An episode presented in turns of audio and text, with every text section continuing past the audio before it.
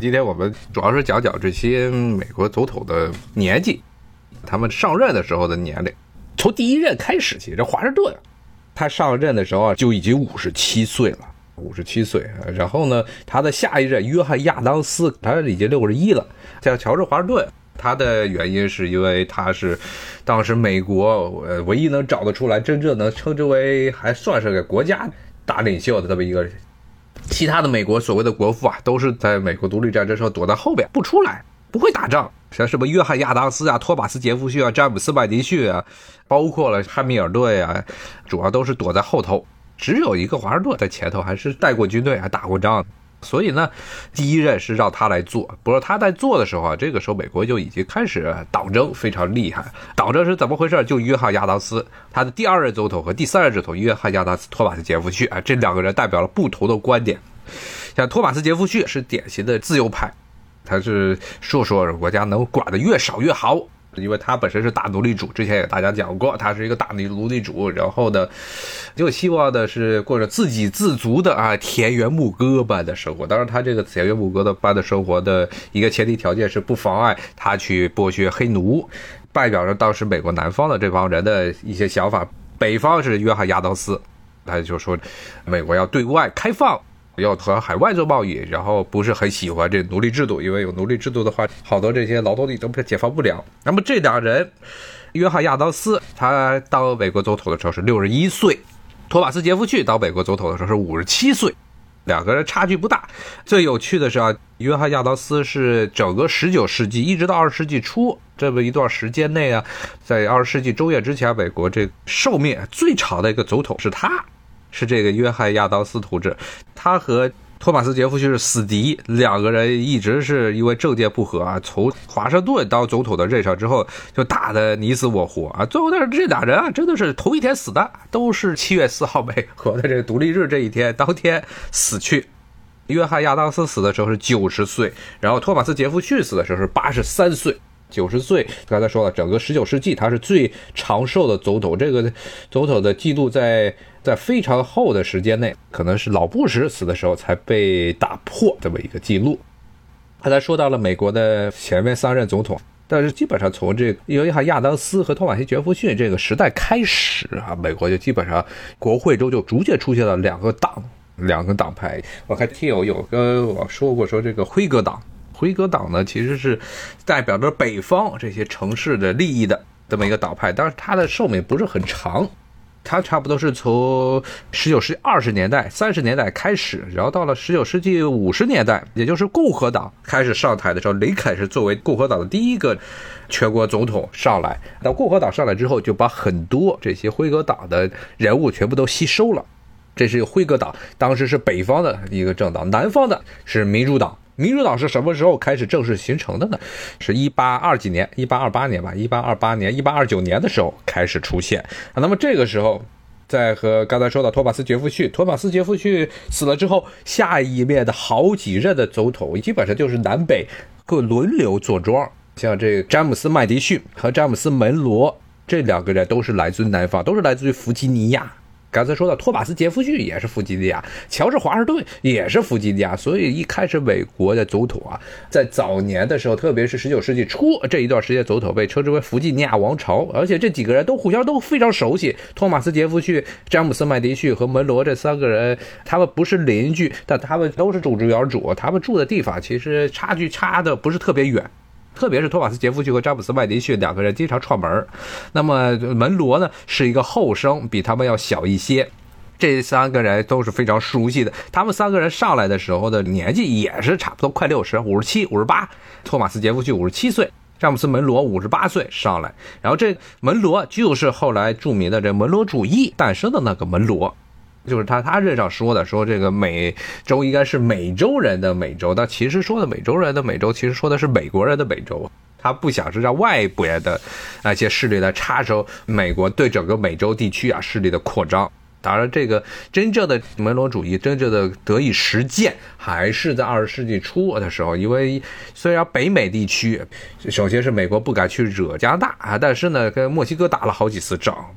包括当时曾经，法国一度企图干预美国干预墨西哥的内政的问题，最后被美国人一说，法国当时是法兰西第二帝国啊，就是那个拿破仑三世这个什么都不会的废物，说你要继续插手墨西哥的内政，我们就不给你提供粮食了。当时拿破仑三世立刻就软了，而且非常糟糕，当时闹出了一个国际大丑闻，因为是拿破仑三世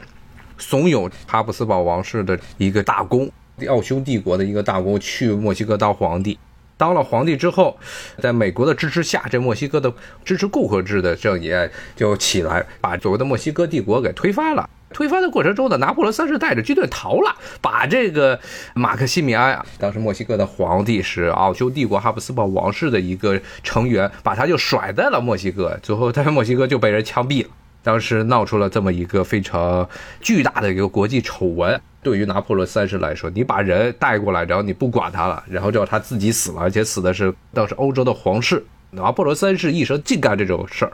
回到刚才的话题，刚才说到了门罗，门罗之后呢，门罗之后呢是这个美国历史上著名的一对父子兵，第一对总统父子兵。刚才说了，第二任总统是约翰亚当斯，那么第六任总统也是约翰亚当斯，但是他是老约翰亚当斯的儿子，小约翰亚当斯。他的中间的名字是奎西，所以是约翰奎西亚当斯这对儿是父子兵。这个是来自北方波士顿这边的一个人，然后之后下来一个安德鲁杰克逊，又变成了一个南方总统上来了。安德鲁杰克逊他上来的时候已经比较老了，六十一岁。前面的几任都是五十七八的样子，阿德鲁杰克逊上来六十一，他之所以能够上来，主要原因就是他在一八一二年的战争的时候，一八一二年美国和英国打了一次美国号称叫做第二次独立战争的这么一场战争，他组织起了路易斯安那的民兵啊，路易斯安那、西奥良这地区的民兵，阻止了英国人登陆，当时被美国这边宣传成一场大捷。说是获得了巨大胜利那其实是当时英国人围攻新奥尔良港的时候，英国已经开始跟美国进行谈判了，只不过是他在派出到南方的这么一支骚扰的部队没有接到停战的协议，因为要谈判要进行和平谈判，所以要暂时停战，所以他们又打了这场仗，其实是一场遭遇战，不是一场真正意义上的正规的战役，但是他至少赢了。至少说是把英国人从陆地上赶出去了，所以当时阿德鲁·杰克逊在美国的民众之间的威望非常高，他是推着这种名望上来的。之前说的这些人，你看什么乔治华盛顿啊、约翰亚当斯啊、托马斯杰弗逊啊，首先是要不就是城市里的商人阶级，像这约翰亚当斯，还有他的儿子约翰昆西亚当斯；要不的就是大庄园主，刚才说的乔治华盛顿啊、托马斯杰弗逊啊、詹姆斯麦迪逊啊、詹姆斯门罗啊，这些人都是有钱的人；要不就是或者是在城市中有影响力的人。那么安德鲁杰克逊，他算是美国第一个算是民粹上来的总统。因为他竞选的时候，主要是靠着自己的威望，民众把他抬上来的。特别是当时美国并不是真正意义上的纯粹的民主制度，而是有很多的限制条件，不是所有的人都有投票的啊。大部分人是没有投票的，黑人首先没有投票。然后你如果家里没有财产，比如说是给别人家里去当打工，然后呢没有自己攒不了几个钱，然后租都是租别人的房子住。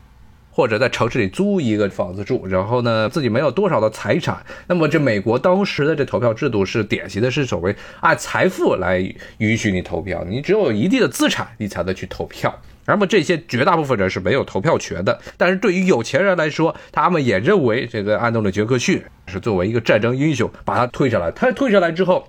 就美国历史上，之前也跟大家讲过，历史上第一次这美国的总统和美国的国会发生了激烈的冲突。阿德鲁·杰克逊他上来之后，是因为是靠着民粹上来的，所以他就不断的扩充所谓的总统的职能，然后不断的发这个行政命令，然后他的头发也是滋啦滋哇往外飞的，像个飞机头一样。然后呢，在他的任上，然后美国的总统和美国的国会之间发生了激烈的冲突。但是呢，他们阿德鲁·杰克逊又为美国国会做出了一个很重大的贡献，就是出现了民主党。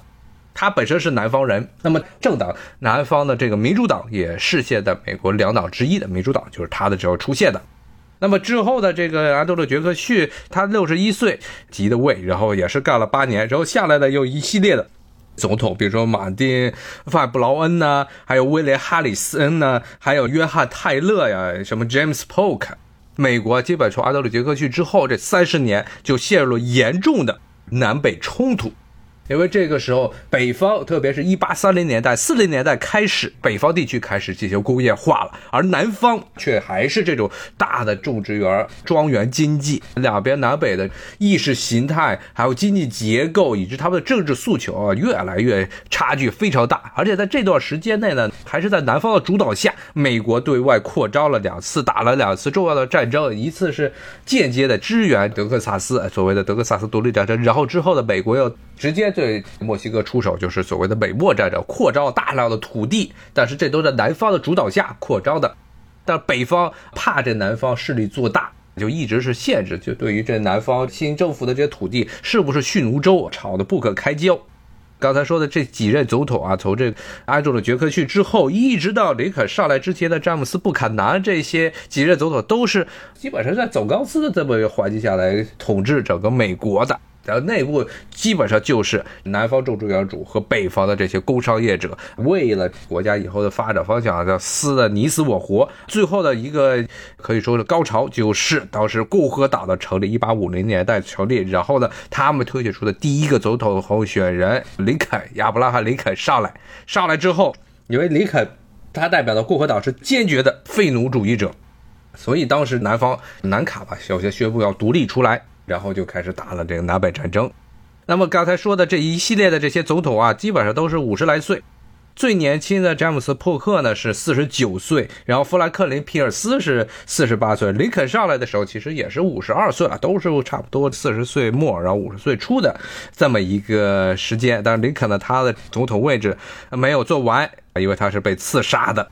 之后呢，上来的是一个代理的总统。安德鲁·约翰逊，然后他下去之后呢，新的任的总统又是美国的一个英雄，所谓尤利西斯·格兰特。尤利西斯·格兰特，这是美国的在南北战争中北方的统帅。之前说过，南方的统帅是罗伯特·里，的北方就是尤利西斯·格兰特。刚才说的之前是美国的这南北吵架时期，这一段从安德鲁·约翰逊这林肯的继任者安德鲁·约翰逊开始，美国就进入了所谓的重建时期。重建时期和镀金时代就开始了高速增长。尤利西斯·格兰特他上来时候实际上年纪也不是很大，才四十六岁啊，这当时来说已经是非常年轻的总统了。之前没有一个总统比他更年轻。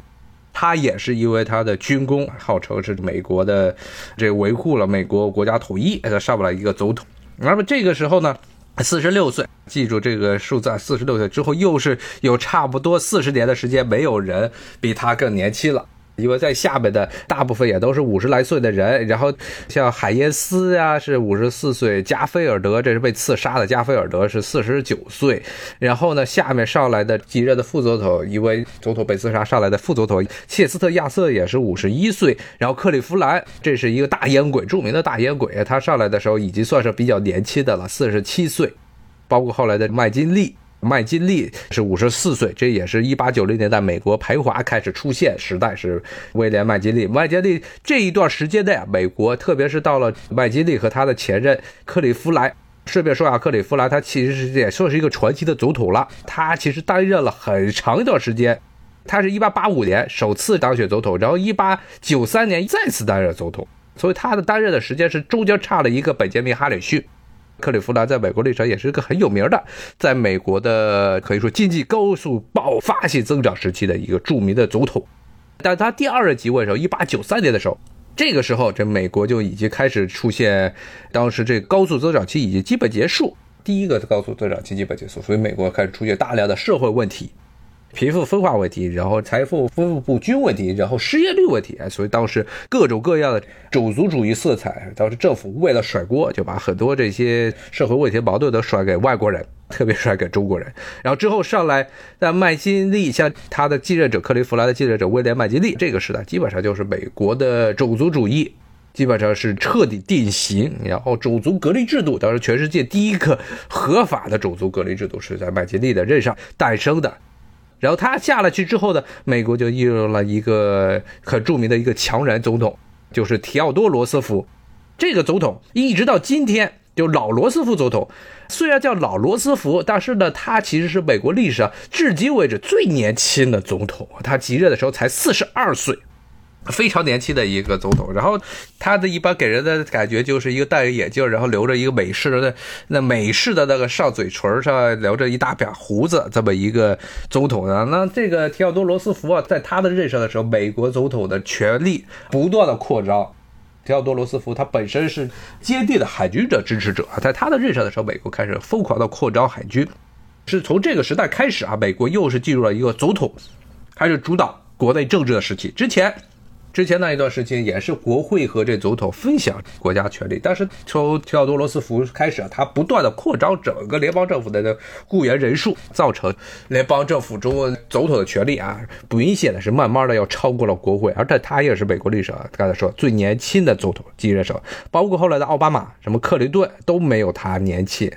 你奥巴马上来的时候四十七岁，克林顿上来的时候四十六岁。他是四十二岁，他最年轻的总统。之所以叫老罗斯福，之前也跟大家讲过，因为他是来自这个纽约的一个著名的政治家族——罗斯福家族。他为了和他的远方的堂亲小罗斯福 （FDR），也就是富兰克林·罗斯福区分，所以称他是老罗斯福，富兰克林是小罗斯福。这两个人不是父子关系，他们两个人是要差距还是差了差不多得有二十多年。岁数差了二十四年，但是两个人其实不是同辈人，只不过是一个远房亲戚而已。提奥多罗斯福是来自于这罗斯福家族的正宗，小罗斯福是来自于一个旁支。那这个罗斯福他之后就是另外一个著名的总统，是塔夫特。在他这个任上，基本上一九零零年到一九一零年的时候，又是美国的一个总统权力和经济的扩张时期。这几任总统的任上。塔夫特以及他的后面的继任者的位上啊，这个美国的总统的权力达到了第一次的高峰。他之后是谁呢？就是之前节目跟大家讲过的伍德罗·威尔逊。最近伍德罗·威尔逊非常的悲惨，他因为他本身是曾经当过这普林斯顿大学的校长，所以他在普林斯顿州有很多以他名命名的这些教学楼，现在全部都被搬下来了，因为他是一个南方人。伍德罗·威尔逊是自19世纪以来，特别是南北战争之后，第一个南方推上来的总统。他本身是从南方出生，然后是在弗吉尼亚上的大学。当时是已经很多年没有过南方人当总统了，因为南方在政治上是被北方压制的。但是呢，到了差不多二十世纪初的时候，这种种族主义观点又非常的甚嚣尘上的时候啊，像这些南方人又有了做总统的机会。之前节目也跟大家讲了，他是当时这个五四青年运动的时候，很多中国的学生根本不知道世界格局，就想着希望这个伍德罗·威尔去为中国出头，说什么要帮助中国把青岛的当时胶州啊、德国的租界地给要回来。那伍德罗·威尔逊才不管这事儿，他是一个赤裸裸的种族歧视者，他把黑人就当做工具用，更别说别的有色人种了。但是呢，从另外一个角度来说。他是带领着美国参加了第一次世界大战，而且在第一次世界大战之中赚得了一笔横财。当时欧洲这些国家全部都在向美国借债，最后呢，整个一九二零代、三零年代的时候，欧洲这些政客一谈了钱的问题上，都必须要为美国的马首是瞻。他的任上的美国总统的权力也扩张的非常明显。这有听友说，美国就把历史建筑都拔掉。原来我做过一期节目，专门讲这个啊。其实这不光是在美国，的欧洲地区，整个历史上都有啊。这其实应该全世界人的一个文化，从这罗马古罗马时代就开始了。这种所谓的记忆毁灭，它叫记忆毁灭这种说法。当然了，这伍德罗·威尔逊虽然他的名字从这些建筑物上被搬掉，但是他在美国历史上的地位是非常重要的，非常重要的角色。他代表着美国开始，首先一个是他是美国的总统开始扩张啊，权力开始无限扩张的一个代表。另外一个呢，就是他带领着美国第一次由所谓的孤立主义走向了世界，要干预别的国家、干预旧大陆的这些政策啊，这从伍德罗·威尔逊开始。但是呢，他下去之后上来的几个都是共和党的总统，都比较废，什么哈定啊、库里奇呀，这两个人担任的总统的时候，美国是靠着一战的这个福利，一战的所谓的战争福利，开始首先进入了一段高速增长期，高速增长期的失业率非常高。之后呢，到了一九二七年到一九二九年的时候，华尔街就崩了。所以这在这段时间呢，无论是哈定还是库里奇啊，都是美国历史上非常著名的腐败总统。基本上，他底下的这些官员没有一个不去贪污的，是美国这历史上最脏的一段时期，总统这边最脏的一段时期。这几个大家说啊，伍德罗·威尔逊上来是五十六岁，哈定上来五十五岁，哈定是个病包子，他是在任上直接死了，然后哈定他的继任库里奇是五十一岁。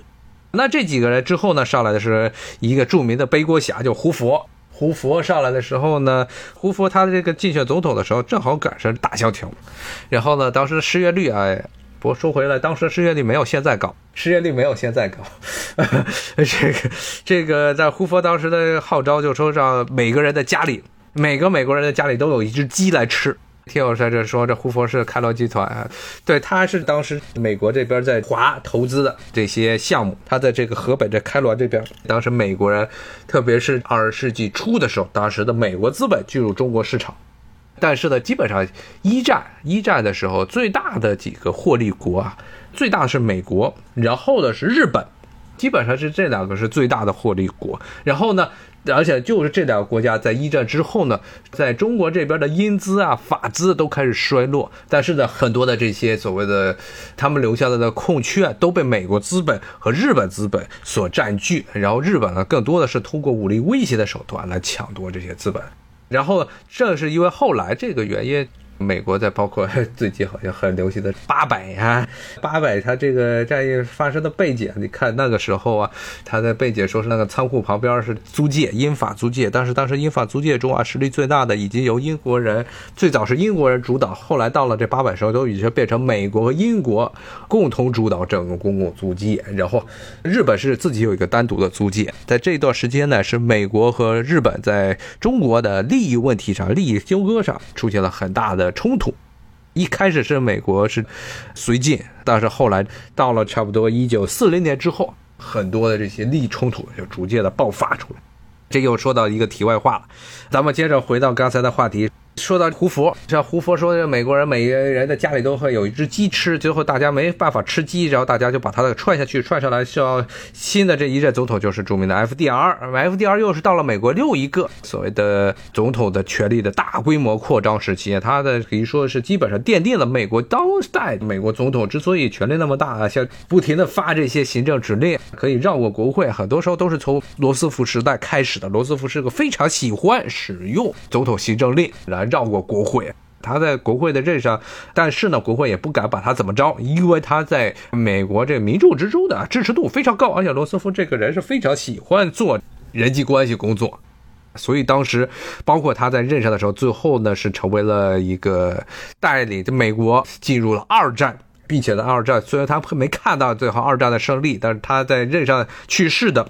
但是呢，他奠定了后来美国在全世界的霸权。那么他上任的时候也还不算是很老啊，五十一岁。那他去世的时候已经是在六十三岁了，而且六十三岁一身的病，脑淤血，然后突然死亡。然后之后呢，美国又进入了几个比较老头的时期。像 FDR 之后呢，是他的副总统杜鲁门上来。杜鲁门上来时候已经也是六十岁了，跟罗斯福差距不是很大。在他下面是艾森豪威尔上来时候也是六十二岁。这都是老头了。艾森豪威尔又是一位美国的军工，他在二战时候作为所谓的盟军的总司令，让人都知道他的。看这有听友问美国总统为什么那么多军人？这其实是不光是美国的传统了，美国的军人当这个国家领导人的这种传统啊，其实你要追溯的话是英国，英国的这种体制下，英国以前的很多的贵族全部都是要参军，然后美国这边其实沿袭了这种英国军人的地位比较高。特别是在二十世纪中叶之前，很多的这些家族都是把孩子送去当兵。你比如说像后来的 JFK 呀、肯尼迪呀，包括刚才说的泰迪罗斯福，包括小罗斯福，原来都有军队的经历。一直到今天，这总统有没有军队的经历，都是一个很重要的一个说辞。说你这要是没有参过军，就觉得这个民众之中对你的支持度就不大不旺。因为美国不要忘了，它其实从立国一开始啊，就是一个不断对外扩张、军事扩张的这么一个国家。很多的总统都是靠带军队，他们都是军事将领，原原来带军队打过仗，让这些选民们熟知的。这是美国的一个崇尚军队、崇尚武力的这么一个传统，一直到今天为止都是这样。所以，包括现在的这个美国总统，他这很多人就说他没有军队的背景。没有去跟别人一起去过前线，说不好。JFK 刚才说的艾森豪威尔之后就是 JFK，JFK 呢，他上来的时候算是比较年轻了，在四十三岁，四十三岁，但是呢也他在任上就被人给刺杀了。但是他是美国历史上继位的时候年轻是只能是算是排位第二，并没有泰迪罗斯福那么年轻。他之后呢下来之后是林登约翰逊，林登约翰逊又是一个老总统，五十五岁。林德约翰逊之后呢是著名的尼克松了。林德约翰逊是民主党，然后尼克松是共和党。基本上到了这个时代。约翰逊和尼克松时代，之前跟大家讲过，这个两个党之间的一些政见就发生了天翻地覆的变化。原来是共和党支持北方，然后这个民主党支持南方，但是到了尼克松时代，基本上就变成了共和党是变成南方的大本营，然后这个民主党变成了北方和那些什么西海岸这些地区都变成了民主党的大本营。那么这个尼克松上来的时候，其实也不老。不算是很老啊，才五十六岁，但是他因为水门事件被迫自己下台。下台之后上来的是一个又是一个老总统，杰拉德·福特，他上来的时候是六十一岁，他是作为副总统上来，而且他是他这一任的时候啊，是当时美国活得最长的总统。因为之前跟大家说了，约翰亚当斯，美国第二任总统，活了九十岁，这个记录一直到了什么时候才被打破呢？就是到了杰拉德·福特的时候。杰拉德·福特他虽然只是一个算是接班的这么一个总统，在之后的总统选举之中啊是被打败了，但是呢他在总统下去之后啊，活得非常的自在，然后一直活到了，我记得是活到了九十三岁，九十三岁的时候他才去世。那么杰拉德·福特。跟大家说一下，杰拉德·福特在美国历史上也是跟今天有点关系的这么一个总统啊。他是 他是一个什么人呢？他这个他在竞选的时候，他因为一开始是接的尼克松的班，所以呢，完成了尼克松的这个任期之后，他在进行新的一轮总统大选选举的时候，这时候正好美国爆发了一次猪流感。美国爆发这次猪流感的时候呢，杰拉特·福特当时是力排众议啊，说国家砸了一大笔钱，然后进行打疫苗，给全体人民打疫苗。他要作为这么一个政绩，同时呢也是作为一个处理一个公共安全、公共卫生方面的这么一个事迹。到七十年代的时候，美国还是一个政府相对来说，它对于社会生活啊，对于经济生活干预比较多的这么一个政府。杰拉德当时赌了这么一个牌，就说我要把这场大的猪流感给压下去，这样的话呢，民众就会支持我，啊，就把我就选上了。结果呢，结果呢，这一次的猪流感不是很厉害，非常不厉害，基本上很快就消失了。不仅很快消失呢。当时这福特拿这个 国家的钱，然后砸钱去打的这疫苗呢，出现了严重的副作用，死了二三十个人。然后确实这因为这个疫苗出现副作用，炸开五十多个这个严重的副作用的病例。结果呢，就造成了福特本来想通过这一次处理流感的事件让他连任，结果没连任成功，他被踢下来了。被踢下来之后呢，这也直接造成了后来美国。大批的这些民众开始害怕疫苗，认为疫苗这东西是对身体有害的，非常有害的这么一个东西。之前包括之前跟大家讲过，美国历史上像什么天花疫苗啊，像小儿麻痹症疫苗啊，当时都是全民来接种。就到了这个猪流感疫苗的时候呢，出现了严重的副作用，所以当时民众开始害怕，开始觉得非常恐惧，觉得疫苗不是什么好东西。之后呢，又加上这些美国的很多的制药企业开始不断的这宣扬疫苗不是什么好玩意儿，因为其实对于大部分美国的药厂来说，他是不愿意造疫苗的。不造疫苗的原因很简单，因为你造了疫苗，这就一次性就把这个病给根除了，根除了，他就以后怎么能？长期的造各种药来不断的赚钱啊。所以疫苗其实纯粹从一个经营学上角度来说，不是一个好玩意儿，对于这些制药厂来说。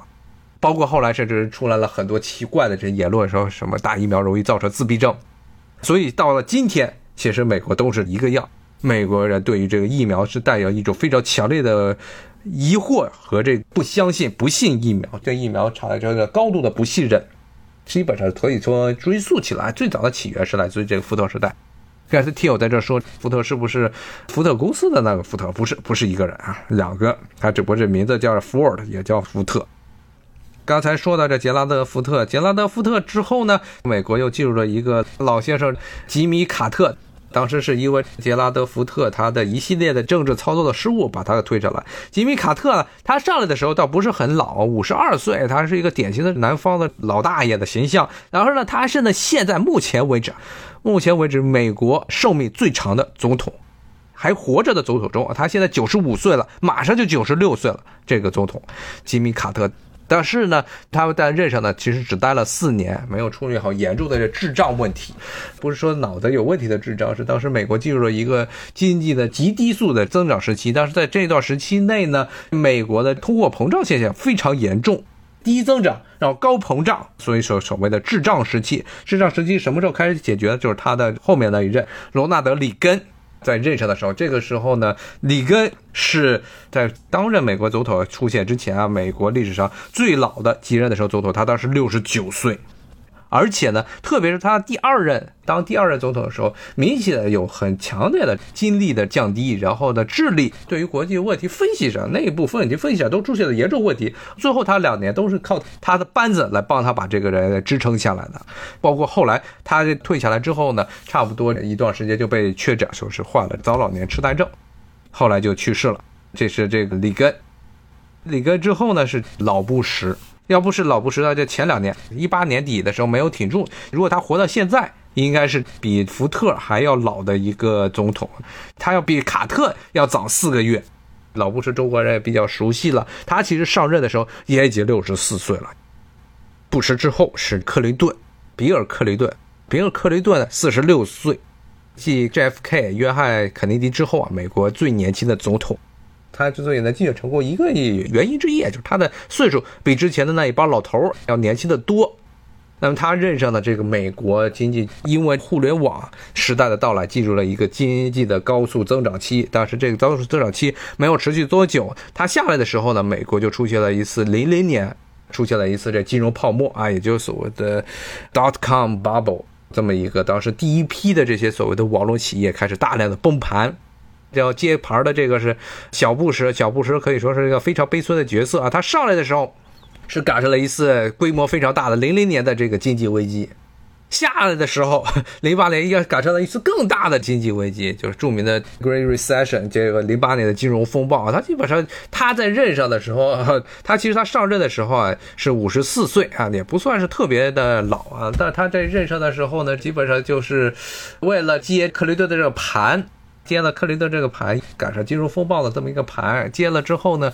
还是用这一套新自由主义的这些观点，疯狂的对于这个前干进行放松，然后降低管理，结果呢，造成了这些金融企业开始乱来。后来零八年出现了次贷危机。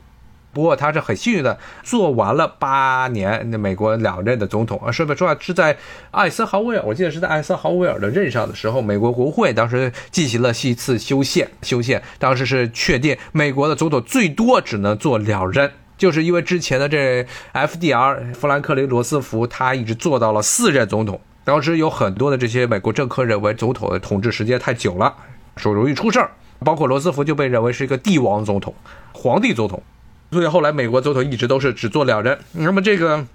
小布什之后呢，下来又是一个稍微年轻一点，这四十七岁的奥巴马。奥巴马上来，那他的任上了之后呢，就很明显的就有一个情况，他虽然是作为一个比较年轻的势力上来的，但是呢，整个美国国会之中，美国国会啊，包括美国的这些州长啊，都是出现了一个非常强烈的老年化现象。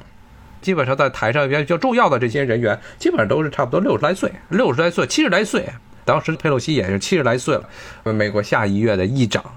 所以呢，包括后来现任美国总统上来之后，已经又破了一个记录，也是美国历史上这个年纪最大的总统啊，七十岁当政。然后现在的民主党的候选人七十七岁，更是比他还老，所以被称为瞌睡桥。被 这现任总统被说成瞌睡桥，不过我看好像前两天的新闻说，瞌睡同志呢说了说这个他有精力做好两任总统八年，说没有问题，是不是可以做到两任总统？八十来岁、八十五岁的时候还能够下来，这就很难说了。但是呢，不过在历史上，在全世界范围内还是有些先例的嘛。比如说啊，经常要说的就是马哈蒂尔同志，他九十来岁了，九十三岁还接着做马来西亚的首相，还是有一定的激励的。但是呢，如果你赶上一个病包子啊，在这种情况下呢，你就很难去说。具体还是看每个人的各自的身体情况而定。至少从目前来看，现任的美国总统的至少精力还是比较旺盛的，非常旺盛。所以呢，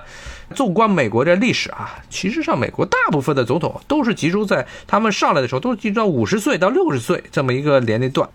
特别是五十五到六十五之间。这是一个美国常见的这么一个总统上来的一个时间段。只有非常少的例子啊是美国总统上来的时候是四十来岁，最年轻的是泰迪罗斯福。老罗斯福，当然他跟很多人的想象不一样，他其实上来的时候是非常年轻的一个总统，但之后也没有了，前无古人后无来者，包括 JFK 都比他还要老。其实也跟美国的总统候选人的基本上他的出身有关，一般大部分时候都不是干过参议员，就是干过州长。这两个职务一般都是他至少要在这上面干，都得要差不多三十岁、四十岁时候开始经营，然后呢被选为菜园或者州长。这个时间段呢，其实当他选为这两个职务的时候，基本上也到了四十来岁了。四十来岁，有的人已经到了五十来岁，所以他要在下一步继续往上爬，肯定他的岁数就得在五十五到六十多岁左右这一段时间内。这是美国大部分现在为止啊，特别是基本上美国大部分的总统啊，南北战争之后都是这么一个往上爬的一个趋势，先干一个州长或干一个参议员。那么现任美国总统是一个非常极大的例外，他可以说真的是一个例外，他的例外。从来没有在美国政府中干过，是从外面进来的这么一个人。是啊，他的岁数已经是美国现在目前为止最老的总统了啊！后面会不会出来一个更老的？那我们还是可以拭目以待。而且，只不过现在最糟糕的是，目前为止这两个党之间内部都没有什么特别年轻的，没有非常年轻的这个人，年轻的接班人。可以说是年轻的建制派都比较喜欢的接班人，现在都非常少，所以都是老头当政啊！你说这个是不是跟苏联一样了？其实从某种角度来说，也确实是这样。这一代人基本上都是这个婴儿潮这一代，那批的人数目非常多，霸着这位置一直不下来，所以这些人他们至少现在七十岁、八十岁，至少还能在台上折腾十年，可能下面这十年还是一个样。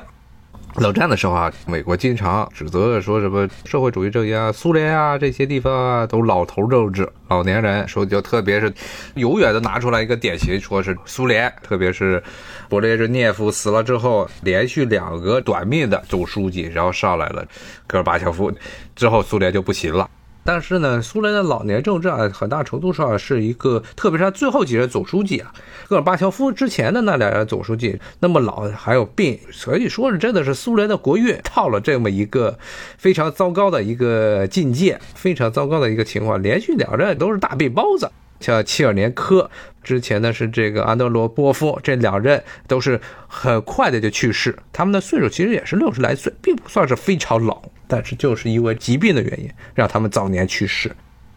我们今天讲了讲美国总统，他们历任总统基本上一个岁数啊，岁数基本上都是五十岁到六十岁左右啊，其实也都是比较老啊，跟其他国家相比啊，尤其是最近这几任啊，六十来岁的人非常多啊，其实都不算是他们的经历上的黄金时期的，但是说从政治资历上来说啊，确实是他们的黄金时期，包括国会中这议员都是老头，特别多参议员老头成群，全都是大白发，没有几个年轻人的头发。好，谢谢大家的收听，咱们明天再见，拜拜。